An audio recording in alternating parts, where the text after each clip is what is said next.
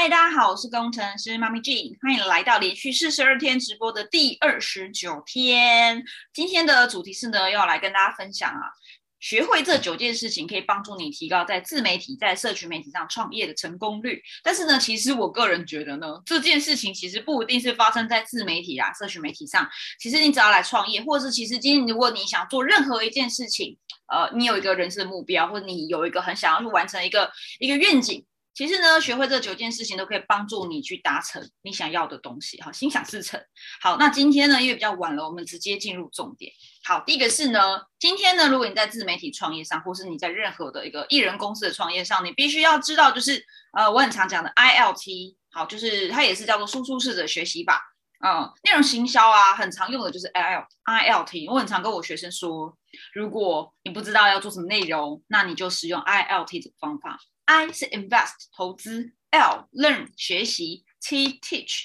呃教学。如果你要不断的去创作出或创造出一些好的内容，提供一些价值，你一定要去做到这三步骤。好，你先可能先投资你的时间或金钱去买一些课程或买一些书，你先学习输出呃输入到你的大脑内，然后呢就投资你自己嘛。你去学习，可是呢，不要只有学。你做了这个投资，好学习之后呢，你一定要去把这些学以致用、内化、重新整合之后，可能透过录制直播啊、YouTube 啊、Podcast，或是有的人会做 IG 的笔记图啊，或是写一些部落格这样的方式去输出你学所学习到的东西，你才真的是做一个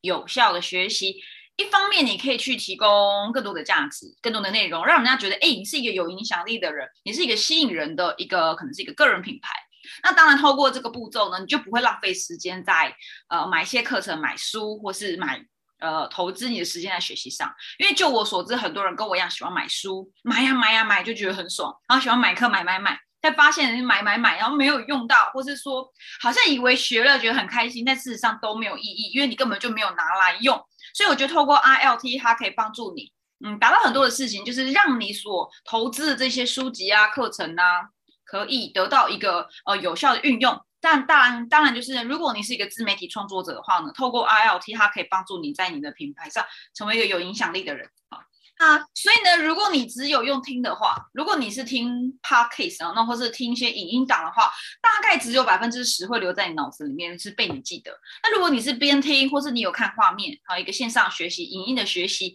可能它的百分比会高一点点。但最重要的还是你可以边听边看边动手做。好，甚至还去教别人，你会发现你会注意到很多小细节是没有关注到，或是有些学习上的盲点。像我自己呀，嗯，我分享一个故事，我自己在准备，呃，我之前曾经在那个台南的长荣高中当科学社的的的指导老师。那当时的我就是一一直在思考，说我到底要如何去教这一群学生，就是所谓的科学的一些应用。那我就开始找资料，我就开始看影片。然后呢，这些资讯其实就我我身为一个理工人，其实都不是太难，对吧？可是当我发现我真的要把这些呃科学的理论变成一个可以动手做的一个呃呃小游戏，或是让学生去理解哦，原来是这样，学以致用。我发现还真的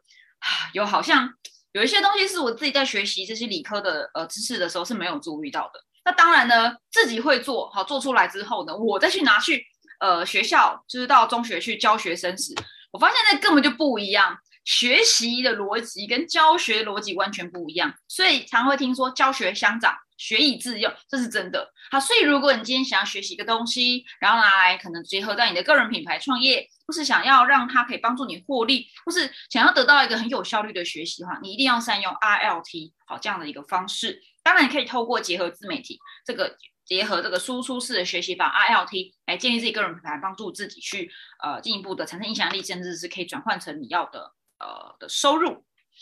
好，这是第一个。第二点是呢，内化长期记忆必须使用三七法则。无论你今天看什么书，你是看过了一次，对吧？通常我们看书是不是？像这是我这前阵子在看的理化，我就是看书。以前我们在当学生时，是不是就是这样看过去？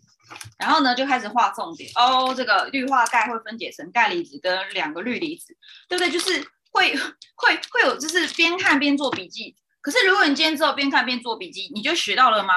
其实是没有的，是没有任何作用的。你只有拿课本画重点，其实不会帮助你考的比较好。那我也分享我自己在呃学习上的一个小技巧。那今天是由我觉得我应该还算是蛮有小资格可以讲如何去考试的。像我自己在念书时啊，我一定啊，像读一个，譬如读一个自然科学，读一个这样的一个科目，我一定是先，当然就先上课嘛，然后看过去今天的重点，我会很清楚知道今天自己要看的范围是什么。然后我看的时候，我就会拿出一个笔记纸在旁边，然后我就会边看，然后先画一遍重点，先找一次重点，或是复习老师讲的东西之后呢，我一定会拿出一个笔记纸，把我今天所画的重点。再全部再抄写一遍，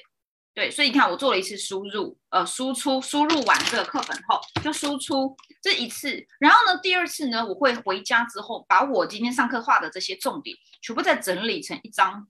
笔记纸，好，就是在整理做做一个整合，然后呢，第三次是在考前大考前，我会再把这些重点全部再整理一遍，所以其实我手头上可能会有两到三个版本的笔记，一个是快速笔记，我上课。听老师讲，然后抓重点的快速笔记。第二个是，呃，课后复习，可能小考的时候做的一个第二版的整合笔记。那最精华的那个版本就是大考前的那个黄金笔记。所以呢，我通常都是用这样的方式，可以帮助我在还蛮短的时间内，呃，很有效率的去学好一件事情。当然，考试成绩也不会太差。好，所以呢，在这个之外呢。我刚刚讲到是内化成长期记忆嘛，所以呢，呃，你一定要在这个短时间内不断的重复的书写啊，教别人啊，或是录制一个影片，这是你就开一个 YouTube 频道，或是开一个社团，把你每次看完的书，像我明天要做说书，讲那个少但是更好这本书，呃，我是为了自己要好好学好一本书，所以我才做说书的，因为我觉得透过教学或是说书。可以帮助我真正的内化，甚至可以更规律的去学习到我想要的东西，内化成自己的知识，内化成自己的记忆。好，这是所以你一定要不断的输入输出，输入输出。那黄金比例就是三比七。那三比七呢？它可能是你的时间，但我觉得三比七有点难记，大概就记得两倍，大概就四比八。所以你输入，假设你今天看一本书，你要花三个小时，那你的输出就要六个小时，那好像很多。那我们讲嘛，呃。以前在补习的时候，像我以前补习，我高中有去补数学，因为我数学没有很好。那呃，我当时的做法是，我们以前是每个礼拜会去补一次数学。那补数学一次上课就是三个小时，对，那上下堂刚好是一点五小时。好，所以我一周补一次数学。之外，当然学校有一些数学课，但是我通常我在学校数学课，因为我的进度是比较超前的，所以我不是就放着就算了，我就是我有去善用。我以前其实不知道这些道理，但我的确是很善用这些方法，就是起起码是两倍嘛。所以我今天学一个数学要花三小时，那我就必须去输出我所学的数学，就是六个小时的时间。所以你上课三小时，你其实回到家，呃，起码要自己做复习，可能三小时。然后剩下的三小时，可能就是你要写写题目、写题型。所以用这样的方式，其实真的可以帮助你把这些知识全部内化在你的人生。我自己最大的感受是，我现在都已经三十三岁了，但是我那些十五岁、呃十八岁所学的东西，其实很多都是默默内化在我自己的长期记忆体中，是可以还蛮随时可以说出来的。所以今天也可以把它套用在你的创业上，或是你在做内容营销，或是你想学好一件事情。你如果看了一本书，那你一定要记得把它录起来，用录。YouTube podcast 好，可能三十分钟的时间，你看了一本书，可能花了三十分钟，那你接下来就是要花一个小时时间，去把你这些所看的东西全部把它输出成呃 YouTube 啊，podcast 啊，或是写成一个部落格，最好是有写加讲是最好的，好，这是一个最有效率的方式。那如果你觉得你真的没有办法一比二，刚刚讲三比七嘛，大概一比二啦，那不如那还是起码要做到一比一吧。你今天看一个影片是一个小时，那你起码在输出也要一个小时。像我刚刚就看了这个呃 Ryan Wu 的这个影片，在讲呃学学习呃学以致用，最高学什么最高学习学以致用。我看一下它的标题是什么？这本书，呃，这本叫做 Output，有本书叫 Output 最高学以致用法。就是我看了这个影片后，然后我做了今天这个笔记。我其实我看笔记大概就花了几分，大概三十分钟的时间不到。但是我接下来我看我会做直播，我今天应该会讲个三十分钟。然后呢，我等一下还会就是剪片再重听一次，我还会最后把它变成抖音啊，变成部像我已经写好部落格了。那当然还会有可能其他的平台，所以我所加在一起的时间绝对是超过我所学习的那三十分钟。好，所以如果你没有办法一比二，那你起码要一比一。好，这是第二点。呃，如何把你学习的东西内化？要善用这个三比七的法则。如果记不了三比七，那你起码是一比二或一比一。好，那第第三点，第三点就是呃，必须透过我们该怎么样去打破拖延。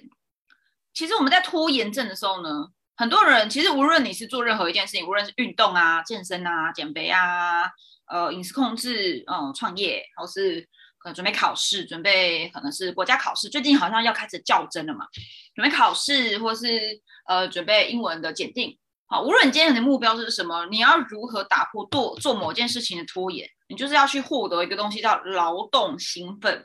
其实我们的拖延症就是大脑在打架。那我们如何打破这个拖延？有一有一本书叫五秒法则，就是你做任何事情的时候，你觉得拖延了，你就五四三二一去去做个动作。你在你的肢体上就做个动作。所以如果你是赖床，那你就五四三二一坐起来。其实这是可以帮助你去打破拖延症的。当然，如果你很拖延，你要去思考你现在缺乏动力的原因是什么。但也不要一直花时间去思考为什么没有动力。不想做事是很正常，想耍废是很正常。像我今天也耍废了一整天。那我自己就给自己一个机会嘛，想耍废，对，是想耍废，可是日更要做，对不对？人生就是很重要，就是日更。那我就是必须得突破这个拖延的障碍。那我会很明白说，拖延是人之常情。给自己五分钟，呃，去传递大脑要传递讯号，告诉我说你要有动力要去做。给自己五分钟，坚持做一件事情之后，一旦启动了热身之后，就会进入比较属于。劳动兴奋就越来越兴奋。大家有没有做过一件事情？是你刚开始做，其实兴趣缺缺，没什么动力，但后来越来越兴奋，越来越想做，应该有吧？像有的人说跑马拉松比赛，一开始很痛苦，可是突然间，哎，跑不跑，突然好像突破什么屏障，就觉得哎，跑得很舒服。所以呢，你不想做某件事情，你就给自己一个五分钟的机会，然后五四三二去启动。做五分钟后，大脑就会传递讯号跟你说：“哎，你有动力哦，可以去做哦。”你就会越做越兴奋，做到停不下来。这就是所谓劳动兴奋，可以善用这种劳动兴奋来帮助你打破拖延，去完成持之以恒的去做好一件事情。OK，好，那当然呢，呃，有一本书也分享给大家，叫做《奇迹公式》，呃，里面有两个关键。叫做坚定的信念加过人的努力。其实呢，呃，这一切呢，你要如何去打破拖延，进入劳动兴奋？其实最核心还是你要有自己的信念。你有了信念，才会有内在的动能，内在的动机才能够让你持之以恒的去前进。那你前进呢，一定要有过人的努力。无论你是做自媒体创业，还是直销，还是任何一个项目，真的你要达到目标，就是要持之以恒。你不一定要很聪明，不一定要。很很厉害，但是呢，你唯一可以做事做的事情就是持之以恒，滴水穿石。所以呢，为什么我会想做日更？因为我觉得这是我在这个呃时间很发散啊、很零碎的这个一个生活的状态下，唯一一个我自己可以把握住的。而且我觉得，如果我连日更都做不到，那我还怎么讲我是一个创业家呢？对不对？所以也建议大家做艺人公司、自媒体创业或各位各位直销商，如果你今天是选择做自媒体或内容承销。来来帮助你的事业，或者有你有其他的商业或呃，或是获得名单的方式，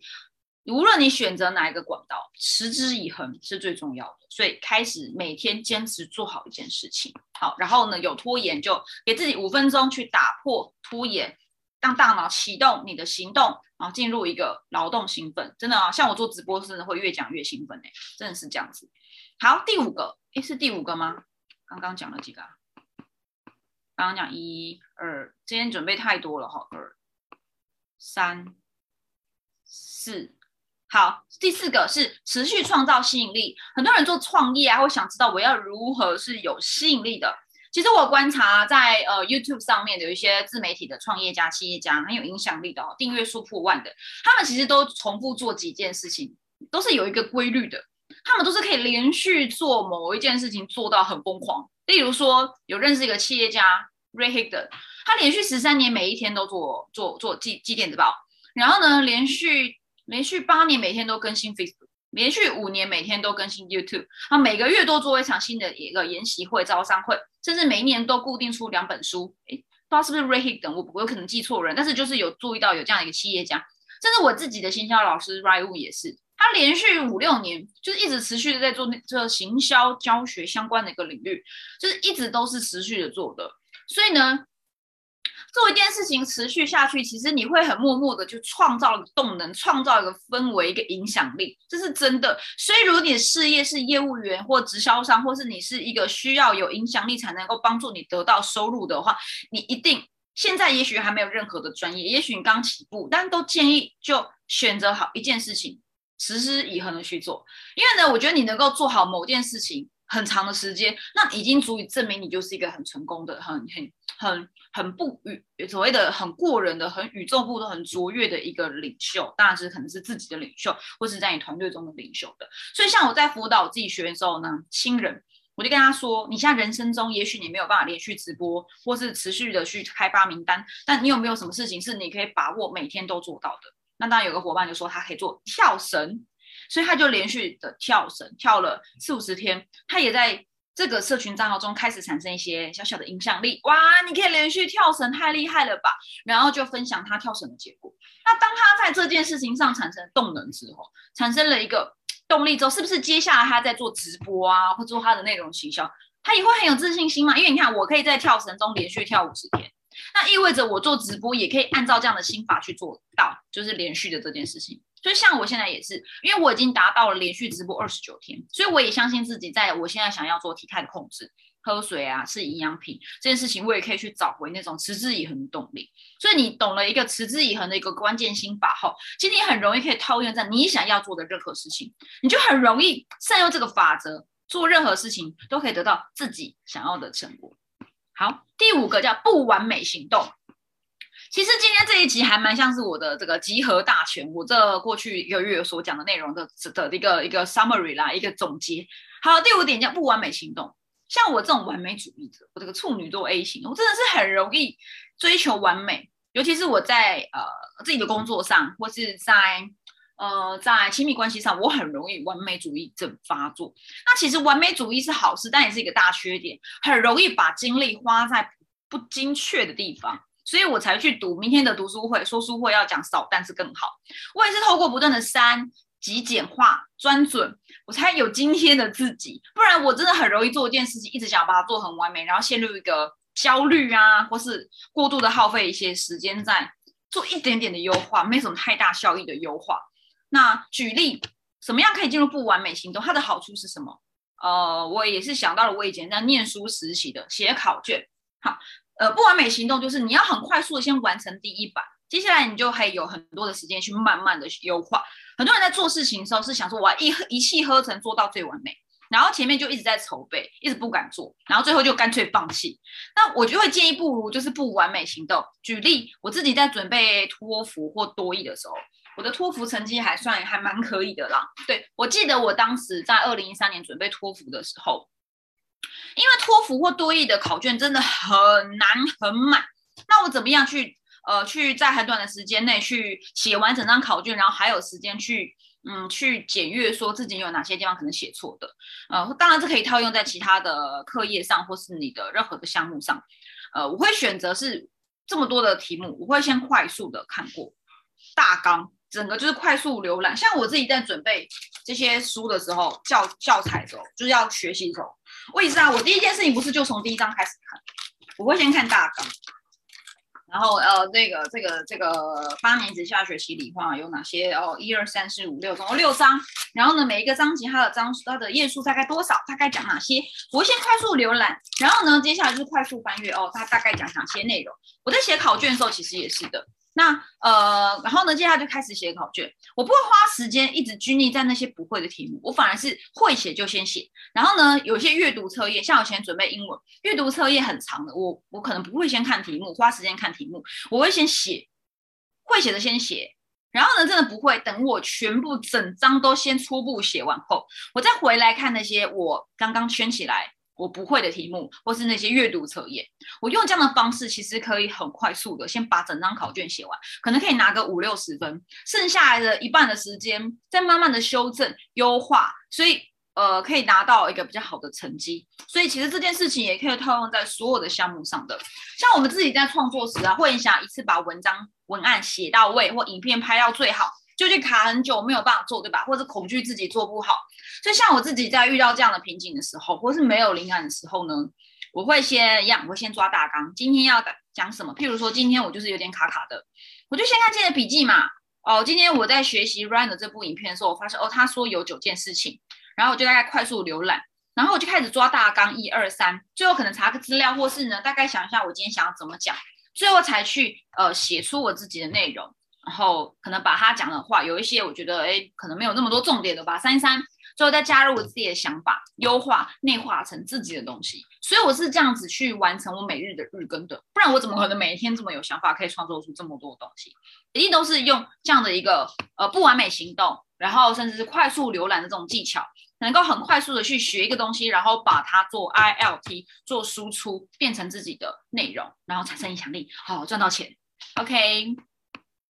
第六个叫做呢，我我我这个应该是大家最喜欢的吧。第六点很重要，叫做睡觉发呆放空，睡得够多，大脑才运作得当。所以，当你脑袋过载时，去睡觉，去休息。因为当你脑袋闲置 pending 的时候，它会去整合你有的一些资讯，甚至是你一直卡死在这边。譬如说，我以前研究所是写程式的，有时候那个 bug 就是底部掉，没有办法去解这个问题，你卡在这边卡死了，不去吃饭，不去运动，不去做别的事，其实问题还是在，不如去睡觉。你在放空的时候去睡觉的时候，其实大脑它因为知道你专注这件事情，它其实会帮你整合一些垃圾，然后丢掉，然后把一些你要的资讯整合在一起。所以啊，我还真的是常常，比如说解不掉的数学题，解不掉的程式题，我去睡个觉，我会在做梦的时候就突然想到了答案。我真的有一次，我记得我高中写数学，我记得那个时候是学那个 log，解不掉某一题真的很难。我就去睡觉，我在睡觉的时候就突然间浮现很多 log 的那个方程，然后就突然间就解法就出来了，那公式推导就出来了，我就惊醒，然后超开心，因为我就用做梦的方式把题目解出来了，这个是真的，因为其实这是跟脑科学有关的，当然也跟可能有一些灵性有关。你把问题留在睡觉或冥想的时候呢？大脑其实是会帮你重新整合、重新排列组合的。那睡觉时，呃，或是冥想时，大脑会持续运作的，甚至会帮你做一个去掉一些不要的垃圾，把一些你要的资讯留下来。那当然，你起床后，可能有时候问题就迎面而解，你那些卡死的东西就得到了方向啊，你写不出来文章就写得出来了。所以，像我今天就睡了一整天，因为我卡死在某些环节。但今天就是因为休息了一整天，好好的休息，大脑舒服了。我就可以很快速的写出今天的这个 blog 的文章。当然，现在生活中最困难就是要屏蔽乱七八糟的资讯。所以呢，我自己是本人呢，不看电视，不看新闻，不太划社群。哎，做社群创业，但我不划社群，我顶多看看我自己的伙伴的东西，或者偶尔稍微划一下。我是不太划的，我只专注到我要的资讯。但你说会不会很无聊？不会啊，我还是会固定看我要的资讯。例如说，我吃饭的时候，我就会看吃播。我喜欢吃辣，我就专门看那些有讲辣的，呃，那些小吃的节目，或是我也喜欢看塔罗，哦，我就看塔罗牌，或是我喜欢看呃关于呃才子情感，呃关于两性沟通，我就去看那样的一个主题，所以我是很专注在去看我想要的的一些影片啊、书籍啊、资讯等等，我比较不会无意识的去滑，去去让这些乱七八糟的杂讯来攻击我的大脑。现在的世代是大脑爆炸，一直被攻击，很混乱的，所以，嗯，要持之以恒做好一件事情，真的最难的就是要屏蔽这些杂讯扰乱你，所以你一定要拥有一个能力叫过滤，把你的那些与你人生目标不相干的人事物杂讯全部都屏蔽掉吧，你就可以很好的、很容易做好一件事情。所以有的学员问我说：“俊，你如何连续做直播？”很简单啊，屏蔽掉所有的资讯啊。不相干的事情全部都不要做啊！真的啊，不要去接触，不要去看啊，你大脑就会做好这件事情了。这个方法真的很重要，我觉得这也是很多人其实可能在上班啊，或是在生活中真的会蛮辛苦的，因为有很多垃圾杂讯一直在攻击你。所以呢，当然生活要过的日子要走，那我们能做的就是呢，可能透过冥想、睡觉来来让大脑这些被轰炸的杂讯给重新整理丢掉，然后呢，或是呢。不要去太在乎那些外界的资讯，你可能还是会有人在旁边跟你碎碎念啊，啊，老板那边叽叽车车啊，对，同事那边是这边一直聊天啊，或是你还是会去看 Facebook，还是会的。那练习去做这个资讯上的断舍离，透过睡觉放空发呆，当然最好是可以透过深层的睡眠或冥想这样的方式。好，第七个叫追踪器，你一定要有一个方法工具去追踪你的生活、你的人生，例如说追踪你的睡觉、追踪你的体重、追踪你的健康状况，这些都跟你是否可以创业成功有很大关系。创业中最难的就是身心失衡。因为你发现所有的时间都要自己去掌控，你所有的状态都一定要是平衡的。所以呢，睡觉睡饱，然后你的饮食、你的喝水，然后你的营养啊，然后你的情绪状态、你的脑子的那个身心灵平衡都很重要。所以你一定要有自己的追踪器，无论是工作上，你可能透过 Notion 笔记、嗯表格 checklist。去做追踪自己的工作项目，像我现在工作呃直播到二十九天，其实也是有一点小乱，所以我会有四十二天的表格去 check 哦，我每一天的工作内容是什么，做个整合，我会追踪我的工作状态。那名单的的追踪也很重要。那我的健康上可能会善用，比如说小米手表，看我的睡觉。那最近比较没有戴，因为它是有点影响到我了。但是前阵子我是还蛮善用小米手表去追踪我每天睡觉跟起床时间，然后包含了可能会善用一些蓝牙连接到小米的体脂计，去确认自己的身体的指数啊、状态等等。那像我自己在，我很注重在饮水、喝水量，我每天起码喝三千到四千 CC 的水。那我怎么去追踪我喝了多少的水？以前我会用一些什么喝水追踪器，但我发现它很扰乱我，所以我有一个很简单的方法，就是呢，一早起床。你就摆好你的冲泡包，像我自己会泡这样的一个营养品，各种不同的营养品，它都是无糖或低糖的，然后里面是营养成分。我一早就把它排排站，我有一个一千 CC 的水壶，搭配像这样的五百 CC 的玻璃杯，有量有那个刻度的，然后我就会呃每一天就是，比如果今天喝四千，我就会放四条，例如说早上会喝先喝那个艾希利的紫茶，然后贺宝福的发泡定。然后再来是呃胶原蛋白，然后最后可能是一个可能是像那个那个呃 M N N 呃 M N M N，每次都讲错 N M N，对，就是太丰盈我们的产品，所以就会放四条，或是我的发泡定等等，或是我想要喝点茶什么的，我会先把我这一天要喝的东西排排排站，但它都会泡水。那就是可以帮助我，我今天喝到，譬如这一杯，我就知道这是我的第三杯，所以我今天的水其实只有到三千，还没有到四千。用这样方式可以很简单的，不需要被那些控制那个城市给追着跑，你很自然的就可以透过你喝的水的内容，知道今天到底喝了多少的水。这是一个小小的追踪器啦，也分享给大家。好，最后两个，呃，就叫做没输出无无，就是没有意义啊，就是无宁死。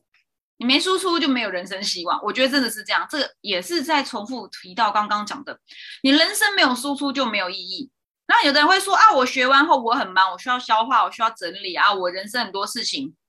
其实你一定要善用你的零碎时间，你随便抓个五到十分钟就可以开始了。我觉得我还蛮有资格讲这件事情的，真的。碎片化的生活，你一定要懂得零碎时间的运用。你绝对没有什么我很忙做不到这件事情，那只有你不够想要，或者说你不知道该怎么样去。调配你的任务与时间的关系，对，那当然呢，我觉得做自媒体最重要就是呢，你一定会很忙，或者是没有办法坐在电脑前，善用手机啊，所以练习用手机输出，练习用各式各样、各式各样的方式可以输出你的一些想法，很重要的。好，最后第九点叫做书写的重要性，这跟输出有关，你一定要透过不断的写，练习去写。倒出来，透过写，它可以帮助你把脑子里的这些资讯，你学进去的东西，或是你的一些想法、创新的东西，呃，重复的连接、连接，然后再倒出来，或是你之前有讲嘛，就是如果你觉得大脑超载，就把你大脑的所有资讯倒出来，然后呢，再做一个排列，或再做一个呃断舍离，啊圈出你觉得最重要的事情去做这几件事，剩下就先放着或把它给丢了。对，所以。呃，把大脑的东西倒出来，透过书写方式，你做了这件事情，可能是写日记啊，或者写一些，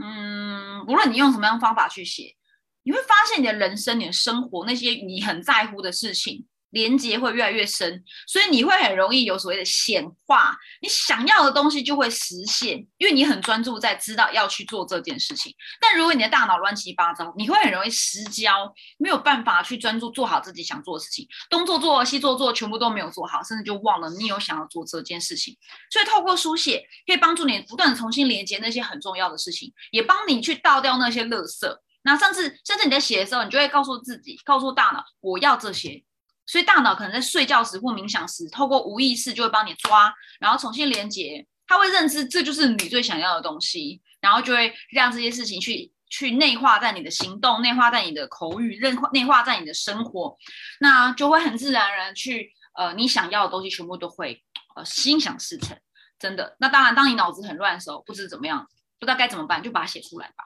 我还蛮擅长或是蛮喜欢做这件事情的。那我也是透过书写去整理大脑的资讯，让我觉得，我觉得我的人生现在是一个蛮容易想要什么就会发生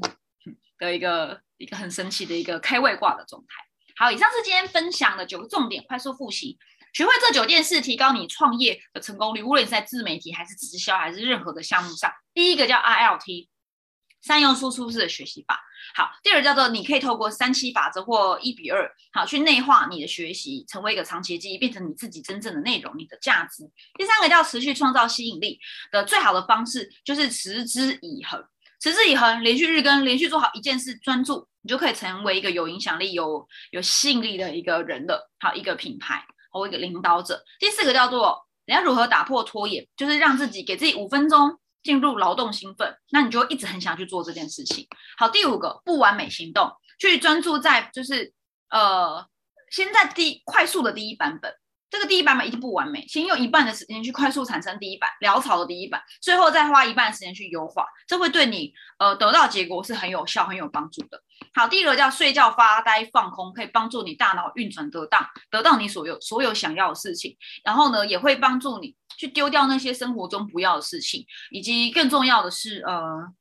学会去屏蔽生活中的乱七八糟的杂讯。第七个叫追踪器，你要善用各种小工具啊、小技巧啊，去追踪你的健康、你的身心灵健，然后追踪你的工作的项目。像我自己就刚刚分享喝水的追踪，我不会设什么喝水提醒器，它很扰乱我。我会用每天早上去排好我要的营养品。然后呢，我就知道我今天喝就这一杯，我就知道我现在喝的是第几杯水。当然，工作上我有我的代办清单，我的追踪器。那我睡觉可能用小米手表，或是我的健康状态有小米手表，就会用蓝牙的一些 App 去做呃协助。第八叫没有输出就等于死亡，很白话吧？所以绝对没有很忙这件事，而是你不决定不要去做这件事情。那你可以去善善用一些小工具，例如就用手机啊，或是用任何的方式，用白纸啊。抓个抓个零碎时间，你一定有零碎时间可以用，只是你不想，所以没有输出等于死，你的人生没有输出，只有血，等于是白白活一场。你一定要善用自己的时间，一定要呃抓紧你的零碎时间，因为每个人都很忙。好，第九，最后一个书写的重要性，倒出你脑袋里面所有资讯，做快速整合，做断舍离。然后呢，刚刚讲的要学习屏蔽。那如果你今天觉得脑子很乱，就书写，写写写写写写写。然后呢，其实书写也是一种显化，你要的东西把它写下来，一直写，一直写，它就一直不断重新连接，不断重新强化，会告诉你的大脑，告诉你的无意识，这就是你要的，它就让你接下来的行动。对，因为思维、你的意、你的意念、你的信信念影响到你的啊行动，行动影响到结果，所以呢，不断的书写，告诉自己，强化自己，这就是我要的，大脑就会帮你心想事成。好，这以上今天的分享讲的应该蛮快的吧？对，那希望对大家有帮助。那如果你对于今天内容有兴趣，或是你要想参加我的十四假期的创意陪跑战斗营，可以点选，不是点选，你可以输入我这边的官方账号加赖。好，你可以说，你可以呃索取我的免费电子书，或是你可以来询问十四假期创意陪跑战斗营。好，这创业战斗营不只是教你社群商务的一些方法，更重要是一些心法。其实我比较喜欢讲的是生活策略与心法。那工程师妈咪今天就讲到第二十九天，我们就明天。一个月了，三十天见，大家拜拜。